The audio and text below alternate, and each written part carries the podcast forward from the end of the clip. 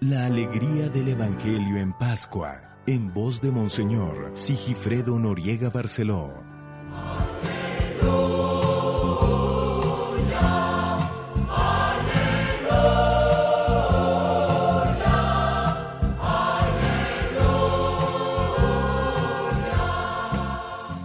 Cuatro de mayo es día martes de la quinta semana del tiempo de Pascua lo que ayer se celebraba en algunos lugares, las fiestas de los santos Felipe y Santiago apóstoles, en la iglesia en México y creo que también en otros países se traslada para este día.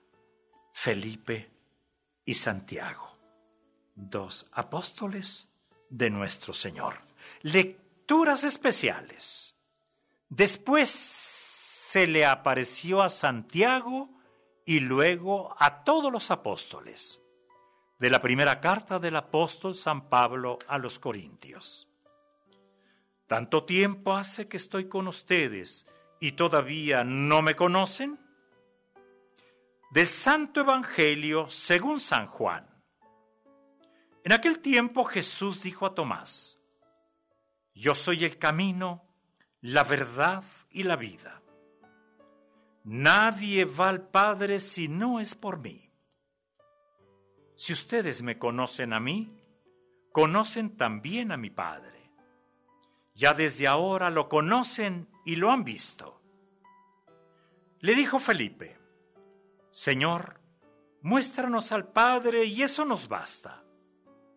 Jesús le replicó, Felipe, tanto tiempo hace que estoy con ustedes ¿Y todavía no me conoces? Quien me ve a mí, ve al Padre. Entonces, ¿por qué dices, muéstranos al Padre? ¿O no crees que yo estoy en el Padre y que el Padre está en mí? Las palabras que yo les digo, no las digo por mi propia cuenta. Es el Padre que permanece en mí y quien hace las obras. Créanme, yo estoy en el Padre y el Padre está en mí. Si no me dan fe a mí, créanlo por las obras. Yo les aseguro, el que cree en mí, hará las obras que hago yo, y las hará aún mayores, porque yo me voy al Padre. Y cualquier cosa que pidan en mi nombre, yo la haré para que el Padre sea glorificado en el Hijo yo haré cualquier cosa que me pidan en mi nombre. Palabra del Señor.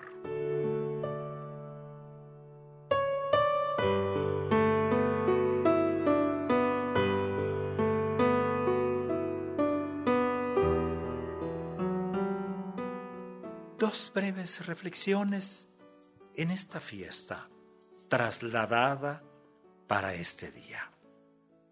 Primero, la, personalidad de estos apóstoles y luego pues una posible aplicación para nosotros, que podemos decir pospandémicos. no, no sé si ya podamos decirlo, ¿eh? pero parece que ya vamos, parece que ya vamos avanzando, avanzando hacia la puerta de salida. Esperamos que no sea la salida de este mundo todavía, sino la salida de esta pandemia. Lo primero, si algo hemos avanzado en, el último siglo, es precisamente la necesidad que tenemos de ser tomados en cuenta. Sí, ser tomados en cuenta. A todo mundo nos gusta eso, ¿eh? que diga nuestro nombre. Hoy, ser personas, personalizar, eh, que se reconozca nuestra identidad. Es algo muy valioso. Qué bueno, qué bueno, soy alguien. Soy yo. Llevo un nombre.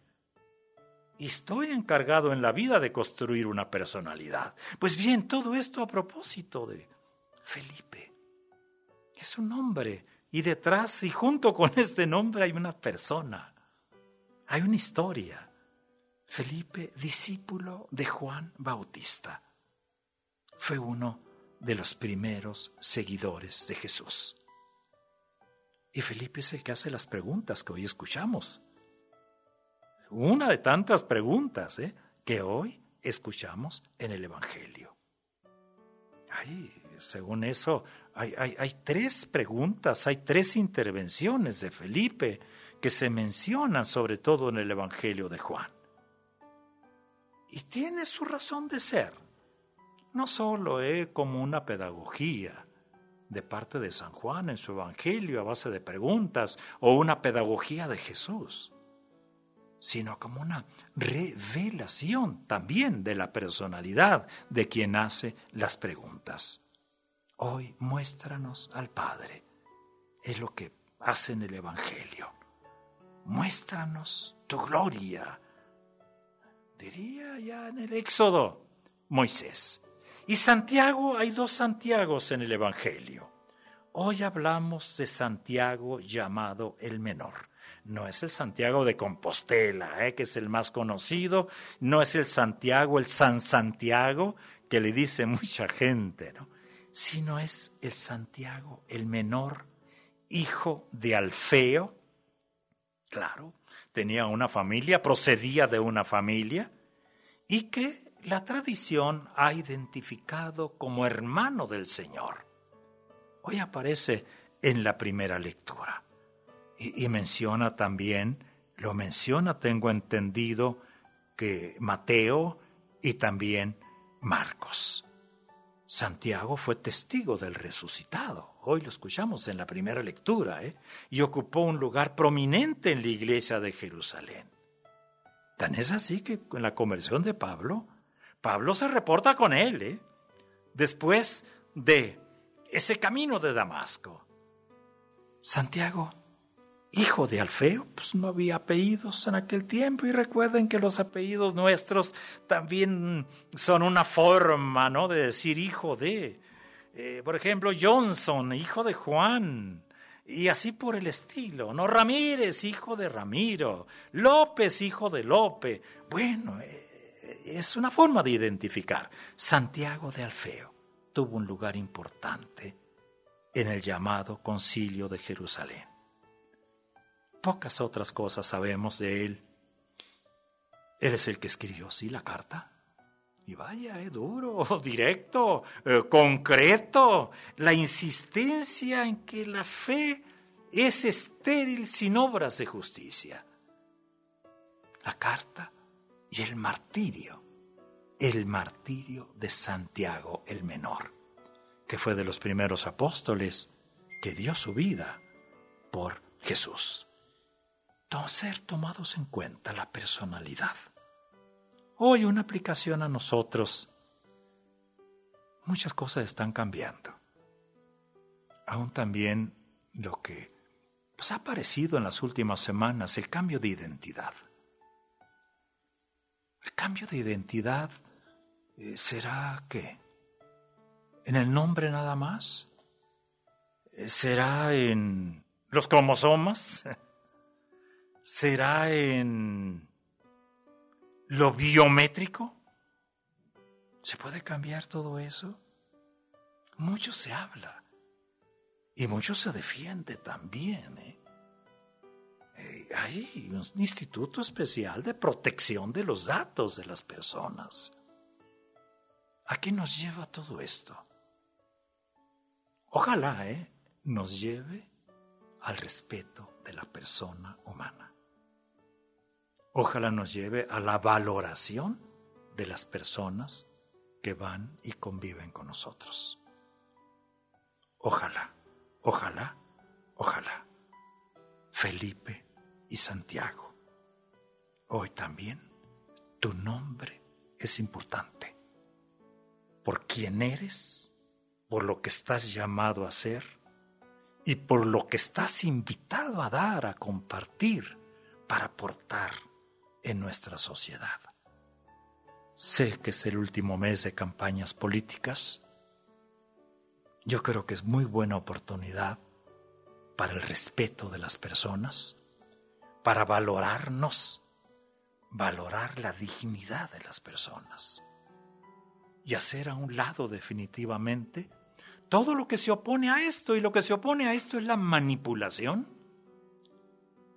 que es una mentira. La manipulación es una mentira, es un engaño, bien articulado, ¿eh? científicamente bien preparado. Una mentira científica. Mejor dicho, la ciencia no, no, no es verdadera ni falsa en sí misma, ¿no? sino lo que hacemos con ella. Mejor dicho, convertir la ciencia, manipular la ciencia con otros fines.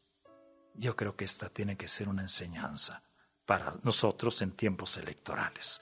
Les deseo un día martes de mayo, 4 de mayo, mm, lleno de vida, lleno de, de esperanza, lleno de esa mirada, esa mirada llena de confianza ¿eh? hacia el futuro. El futuro que en gran parte depende también de nuestras decisiones. Buen día, buen día martes.